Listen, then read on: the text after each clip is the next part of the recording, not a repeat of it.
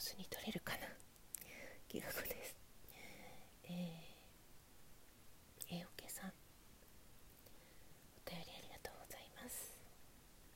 名前を見ただけで幸せ。聞かせていただきました。聞いていて涙が流れてきました。現実では会ったことがないのになぜこんなに優しい気持ちになるんでしょうか。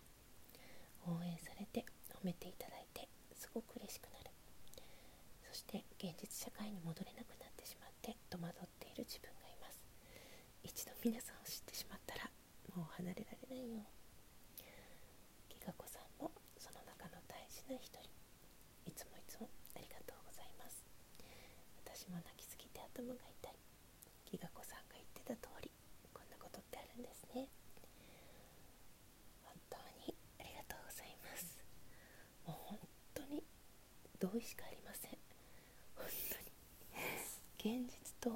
現実が逆転？現実とラジオが逆になっちゃうかもしんない。そもそのうんかったこととか楽しかったここととかみんなに教えたいなと思って日々過ごしてる自分がいますねもうちょっとね離れられないですよね私たち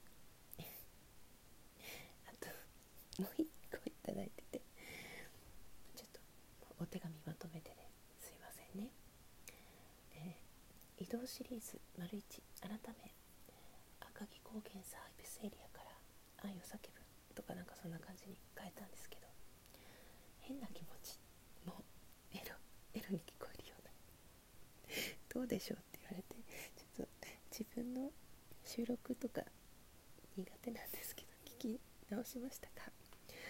どうだろうか？でも自分のことだと思って置き換えると遊べるかもしれませんギガ子はそんなに俺のことが好きなのかってそう思って遊びたい人は。ぜひ。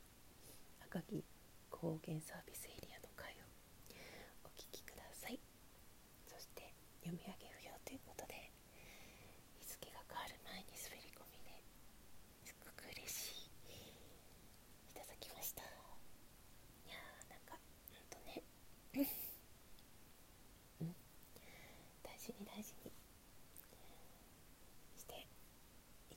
一日一言一言大事にしていきたいと思います。